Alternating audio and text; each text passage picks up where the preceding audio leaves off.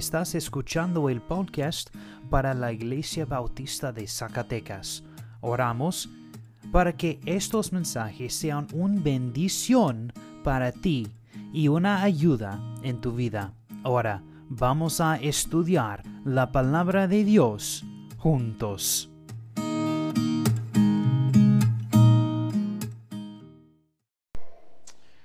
Mateo capítulo 2 y estamos estudiando el libro de Mateo. Mateo capítulo 2 y vamos a estudiar los primeros 12 versículos.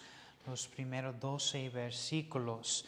Y antes de comenzamos, vamos a orar otra vez. Padre, por favor, bendice ese servicio y por favor, Dios, bendice este mensaje y usa este mensaje a tocar nuestros corazones para reconocer que necesitamos ser cristianos reales en cada día, en cada momento de nuestra vida. En el nombre de Jesús. Amén. El título de este mensaje es Sé sabio, busca a Cristo. Sé sabio, busca a Cristo. Aquí en nuestro pasaje tenemos una de las historias ah, de Navidad. Y estoy seguro de que muchos de nosotros hemos escuchado muchos mensajes de este pasaje, ¿verdad? Muchos mensajes sobre el nacimiento de Cristo de, de Navidad, ¿verdad? Y mientras estudiaba este pasaje, vi que la gran promesa se cumplía por el nacimiento de Cristo y muchas otras cosas también. Pero hoy quiero compartir con ustedes cosas que son verdaderas y falsas acerca de este pasaje. Y este primero es el verdadero y falso buscador. Y el segundo es el verdadero y falso adorador. Y aquí, así que vemos ver esas dos cosas que son verdaderas y falsas de este pasaje. Eh, el primero es el verdadero y falso buscador. Vamos a ver los primeros siete versículos de Mateo capítulo 2. La Biblia dice, después de nacer Jesús en Belén de Judea, en tiempos de rey Herodes, unos sabios del oriente llegaron a Jerusalén preguntando, ¿dónde está el rey de los judíos que ha nacido? Porque vimos su estrella en el oriente y lo hemos venido a adorar. Cuando lo oye, perdón, cuando lo oyó, el rey Herodes se turbó y todo Jerusalén con él. Entonces el rey reunió a todos los principales sacerdotes y escribas del pueblo y avergió de ellos dónde había de nacer el Cristo. Y ellos le dijeron en Belén de Judea, porque así está escrito por el profeta. Y tú, Belén, tierra de Judá, de ningún modo eres la más pequeña entre los príncipes de Judá, porque de ti saldrá un gobernante que pastoreará a mi pueblo Israel. Y el versículo 7 dice, entonces Herodes llamó a los sabios en secreto y de ellos determinó el tiempo exacto en que había apreciado, ah, perdón, la estrella. Iglesia, veo dos tipos de buscadores aquí.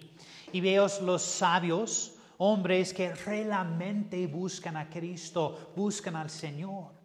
Y entonces veo el rey Herodes, un hombre que solo busca a Cristo para que pudiera deshacerse de él para ganar personal. Y hay algo que ha plagado a las iglesias evangélicas ah, modernas y son falsos convertidos aquellos que profesan a conocer a Cristo para ganar personal. Aquellos que dicen conocer a Cristo todavía están viviendo para sí mismos y cumplen sus propios deseos en lugar de los del Señor. Yo pensaba que apartarse era algo normal en el cristianismo. Y hasta que entendí la realidad de las falsas conversiones y su ah, predominio en nuestras iglesias de hoy. Y este mensaje es verdadero, a abre ojos. El George Whitfield dijo, esta es la razón por la cual tenemos tantos hongos convertidos, porque han creído en pedregales que no han sido arados no han tenido, ah, no han tenido convicción de la ley, son solo los oidores que están en pedregales. Uno de, las, de los conceptos más olvidados por el cuerpo de Cristo en la era contemporánea quizá sea el de, los, de la conversión falsa y verdadera. La razón por la cual uh, se ha dejado de lado este concepto es un misterio, misterio a mí, porque el Nuevo Testamento está lleno de estas enseñanzas y da ejemplos de falsos conversos. Las escrituras hablan de falsos profetas, de falsos maestros, de falsos apóstoles, de falsos hermanos. Un entendimiento claro de este tema nos confirmará que no somos culpables de predicar un evangelio que cosecha falsos conversos. Cuando Jesús enseñó a los discípulos a la parábola del sembrador, parecía que ellos no entendían su significado. Les dijo en Marcos 4:13, ¿no entienden esta parábola? ¿Cómo pues comprenderán todas las otras parábolas? En otras palabras, la parábola del sembrador es la llave para entender los misterios de todas las parábolas. Si hay un mensaje claro en las parábolas, es que cuando el Evangelio es predicado, hay verdaderos y falsos conversos. Esta parábola habla a los creyentes del terreno espinoso y el peligroso, el, perdón, el pedregoso y el buen suelo, los verdaderos y los falsos conversos. Cuando el fundamento ha sido establecido, la luz de la percepción comienza a manifestarse en las otras parábolas que Jesús habló acerca del reino de Dios. Cuando entendemos el principio del verdadero y el falso, el uno al lado del otro, las enseñanzas de las parábolas comenzaron a tener sentido. El trigo y la cizaña es verdadero y falso el pez bueno y el pez malo, el verdadero y el falso, las vírgenes sabias y las insensatas, verdaderas y falsas, las ovejas y las cabras, verdaderas y falsas. Después de hablar de la parábola de trigo a la, y la cizaña, Jesús dijo la palabra de la red. Mira conmigo al Mateo capítulo 13. Mateo 13 y los versículos 47 al 51. Mateo 13, 47 dice, el reino de los cielos también es semejante a un red barradera que se echó en el mar y recogió peces de toda clase. Cuando se llenó, la sacaron a la playa y se sentaron y recogieron los peces buenos en canastas, pero echaron fuera los malos. Así será en el fin del mundo. Los ángeles saldrán y sacarán a los malos de entre los justos y los arrojarán en el honro de fuego. Allí será el llanto y el uh, de dientes. Y versículo 51 dice, ¿han entendido ustedes todas estas cosas? Sí, le dijeron ellos. Notemos eh, que el pez bueno y el malo estaban juntos en el red. El mundo no está atrapado en el red del reino de los cielos. Ellos permanecen en el mundo. Los peces que están en la red son los que responden al Evangelio, al pesca del Evangelio. Ellos permanecen juntos hasta el día del juicio. Los falsos conversos carecen de contrición genuina por el pecado. Hacen la profesión de fe, pero son deficientes de arrepentimiento bíblico. La Biblia dice en Tito, mira conmigo Tito capítulo 1.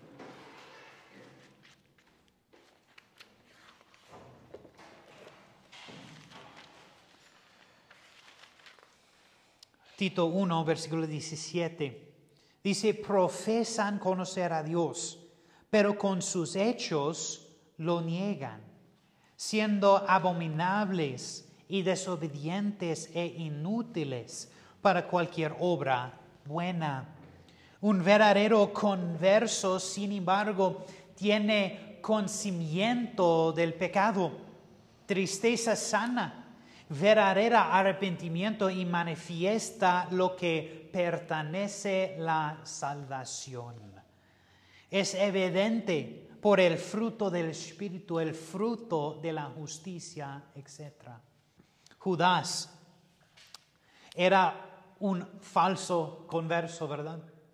Y parecería ser un ejemplo del suelo espinoso los afanos, Marcos dice en, su libro, los afanos de este siglo, le engaño de las riquezas y las conocidas de otras cosas, entran y ahogan, ahogan la palabra y se hace infructuosa.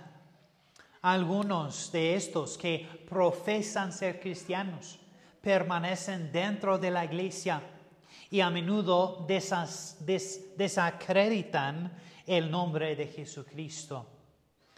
Aquello, aunque los falsos conversos fallan en arrepentirse de sus pecados, tienen una medida de espiritualidad. Judas la tenía, ¿verdad? Y él convenció a algunos de los discípulos que estaba verdaderamente interesado por los pobres. Él parecería tan digno de confianza que velaba por las finanzas. Cuando Jesús dijo, uno de ustedes me ah, traicionará, los discípulos nos ah, señalaron al fiel tesorero, sino sospecharon de ellos mismos, ¿soy yo, Señor? Por eso no es sorprendente que dentro del cuerpo de Cristo algunos jamás lleguen a sospechar que están rodeados de aquellos que caen dentro de la categoría de Judas. Como William Everson escribió en Christianity Today, dice, un libra de carne es afectada por un cuatro de libre de sal si este es verdadero cristianismo, la sal de la tierra, ¿dónde está el efecto del cual habló Jesús? Bueno, Dios conoce lo genuino y el falso, y Él lo separará en el día del juicio. La Biblia nos dice en Lucas 22, 47 que Jesús guió, perdón, que Judas guió una multitud a Jesús. Su motivo, sin embargo, no era traerlos al Salvador para su salvación. El evangelismo moderno también trae multitudes a Jesús. Su motivación puede ser diferente a, las, a, la, de Judas, pero el resultado final es el mismo.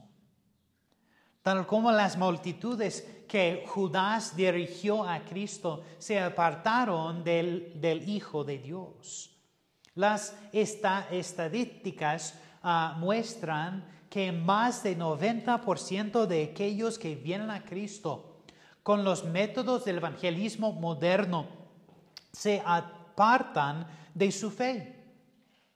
Su estado posterior llega a ser peor que el primero. Ellos abiertamente ah, crucifican al Hijo de Dios nuevamente.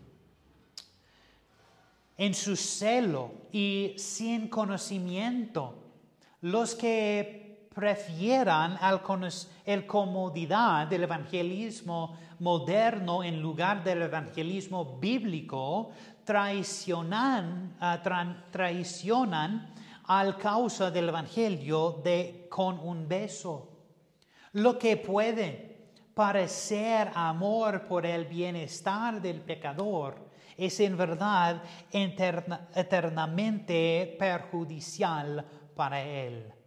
Como Pablo dice en Lucas, mira conmigo Lucas capítulo 22.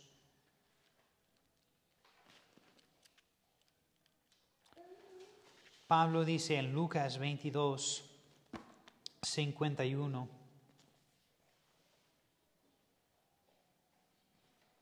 Pero Jesús dijo, deténganse, basta de esto. Y tocando la oreja al siervo lo santo.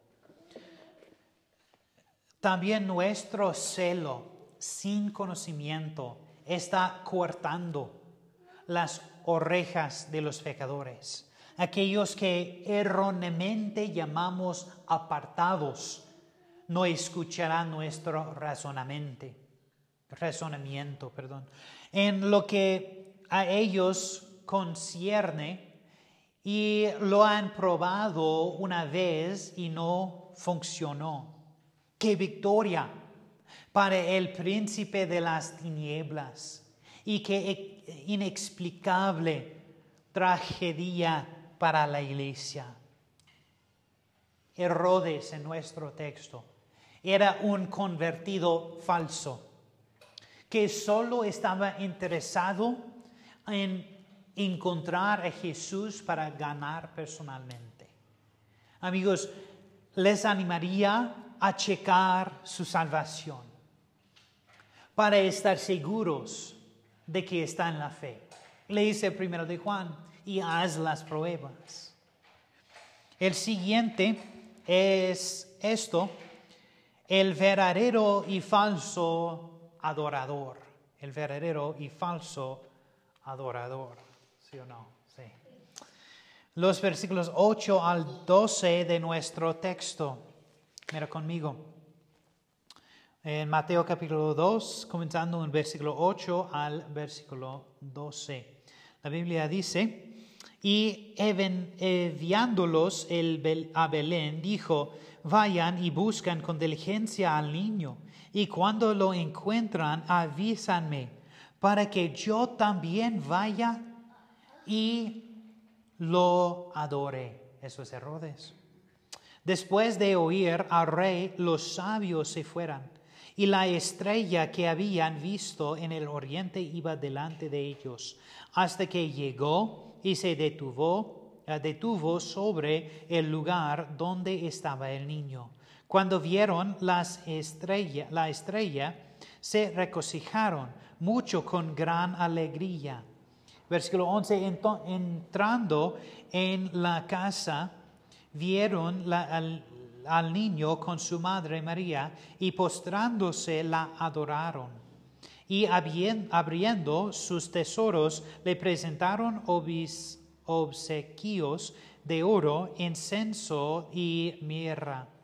Y habiendo sido advertidos por Dios en sueños que no volvieron a Rhodes, se fueran para su tierra para otro camino.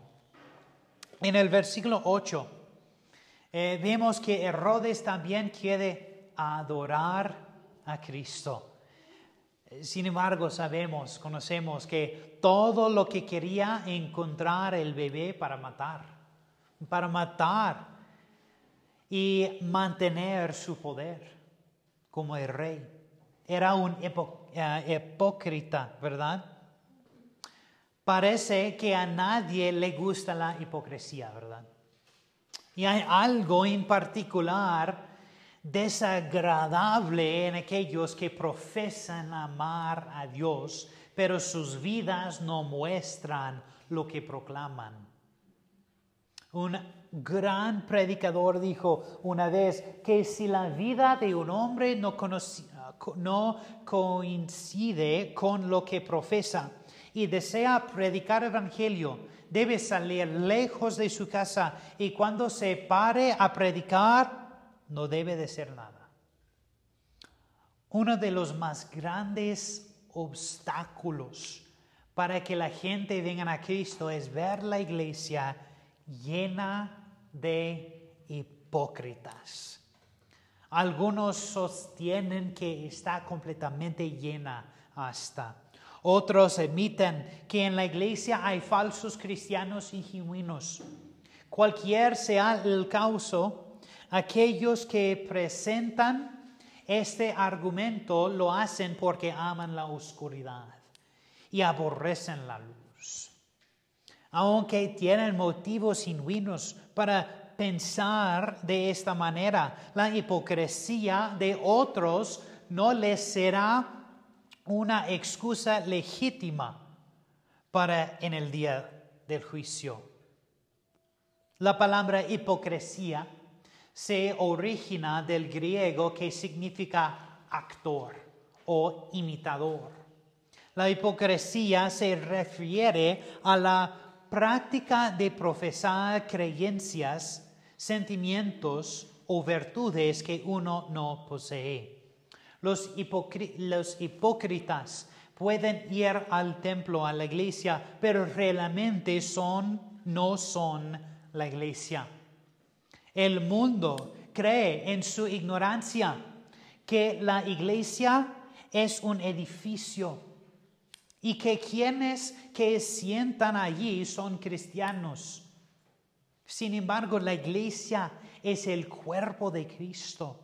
La gente conformado solamente por verdaderos creyentes. Los hipócritas son imitadores, son actores que se sientan dentro del pueblo de Dios.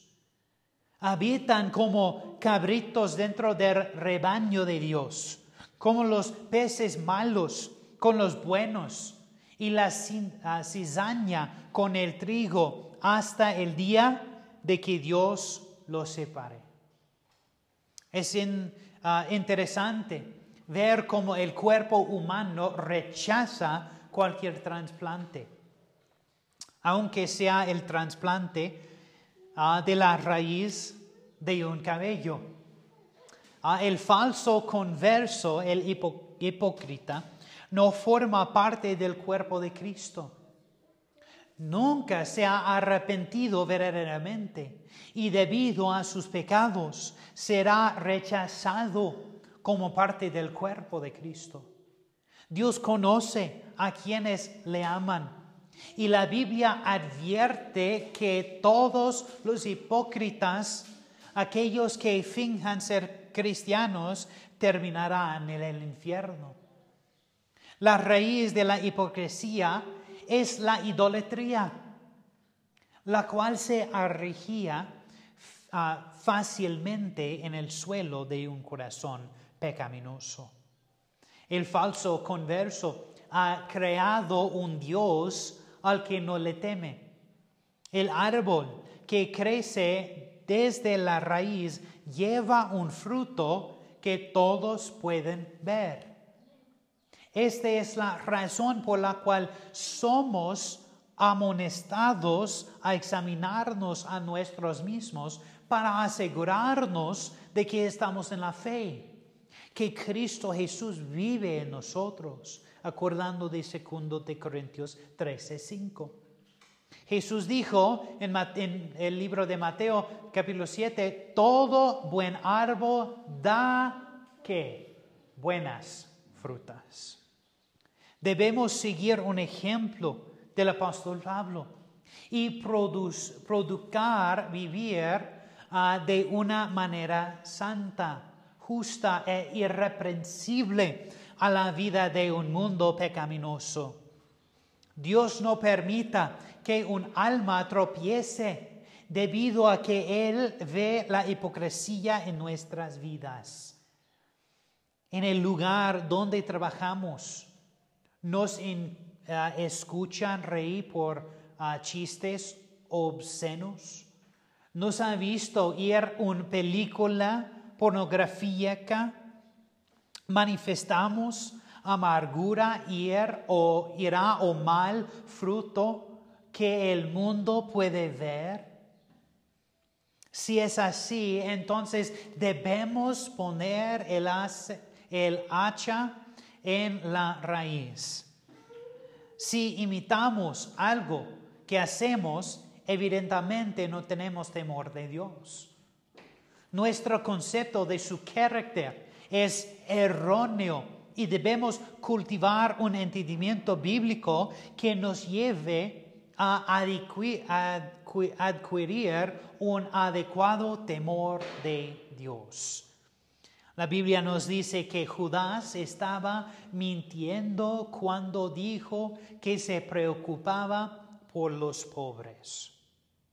En realidad era un ladrón que ah, crecía de un sano temor de Dios, porque robaba el dinero de la bolsa de ofrenda. Es interesante notar que el mundo odia la hipocresía en la iglesia. Ah, detestan al imitador. Significa que desean que los cristianos sean genuinos. Desean que somos fieles, verdaderos testimonios que hablan del pecado, justa, justicia y juicio quien quieren que vivamos en santidad en vez de una vida de pecado.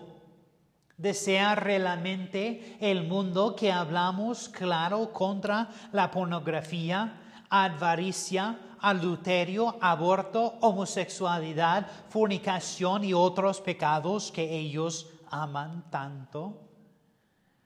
A sus ojos, nosotros somos condenados si lo hacemos y condenados si no lo hacemos. ¿Cómo es que estos sabios, estos en nuestro texto, que no eran judíos, estaban conscientes del nacimiento del rey de los judíos? Que no solo entendieron quién era, sino que desearon adorarlo en el versículo 2. Esto demuestra que Dios es capaz de revelarse a la gente a todas las tierras y llamarlos a sí mismo. Estos sabios se regocijaron con gran gozo, ya que Dios usó una estrella para guiarlos al, niño Cristo. Entonces creyeron y adoraron a Él en los versículos 9 al 11. Hicieron grandes sacrificios personales y financieros para ver a este niño. Viajaron una gran distancia, pasaron meses lejos de sus casas y ah, dieron regalos extravagantes a este rey recién nacido. Aquellos que son sabios hoy escucharán su voz, seguirán su dirección y estarán dispuestos a sacrificarlo todo por su gran privilegio como conocer al Rey. Mira conmigo en Filipenses capítulo 3. Filipenses capítulo 3 y versículo 8.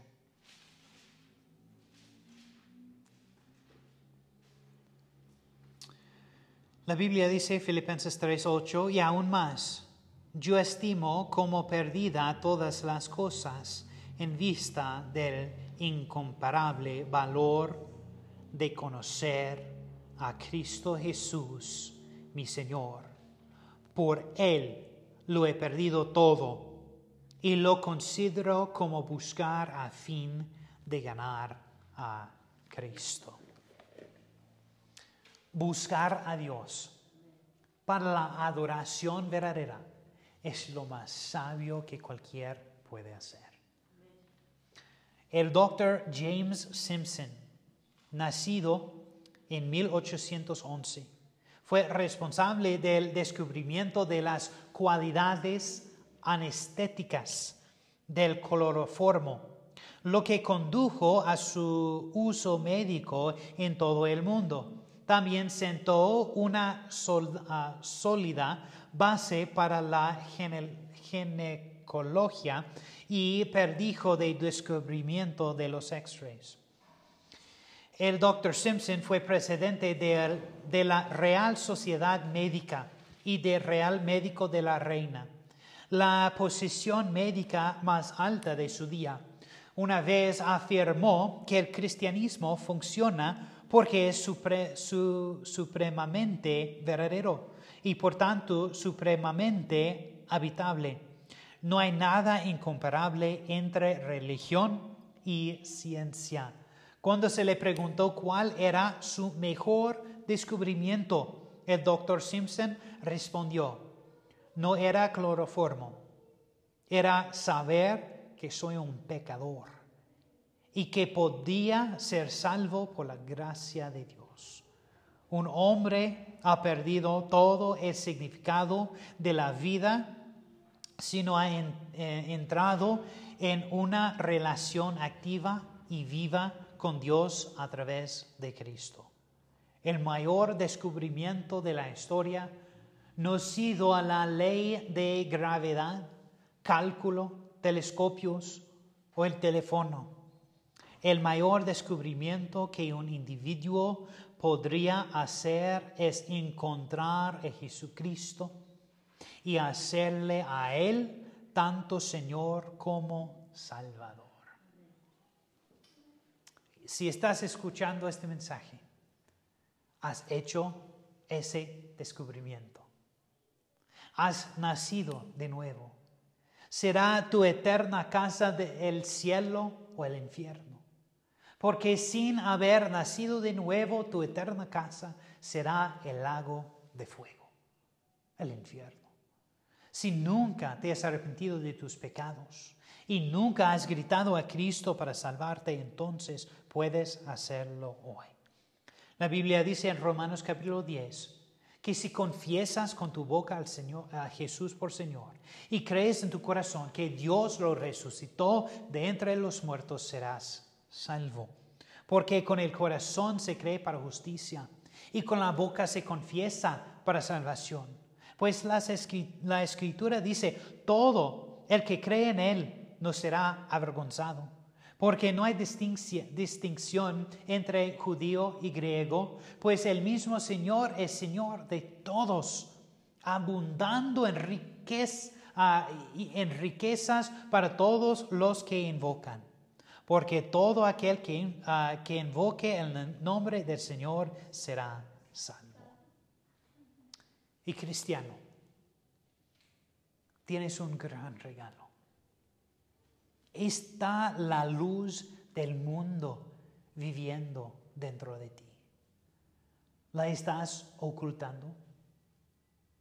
¿O lo dejas brillar para que otros lo vean? Sed sabios, busca a Cristo y comprémoslo, con los demás. Vamos a orar. Padre, qué mensaje tan increíble que nos ha traído hoy. Ayúdanos a ser sabios y buscaros cada día para adorarlo, a adorarte con una verdadera adoración y para compartir la luz de la salvación con los demás. Que el pecador se arrepienta y confíe en ti para su eterna salvación del infierno. Gracias a Dios por todo lo que hace en cada una de nuestras vidas. En el nombre de Jesús. Amén. Gracias por escuchar el mensaje de hoy. Oramos para que este ministerio te ayuda a crecer más de Dios y en tu fe. Gracias de nuevo y que Dios te bendiga.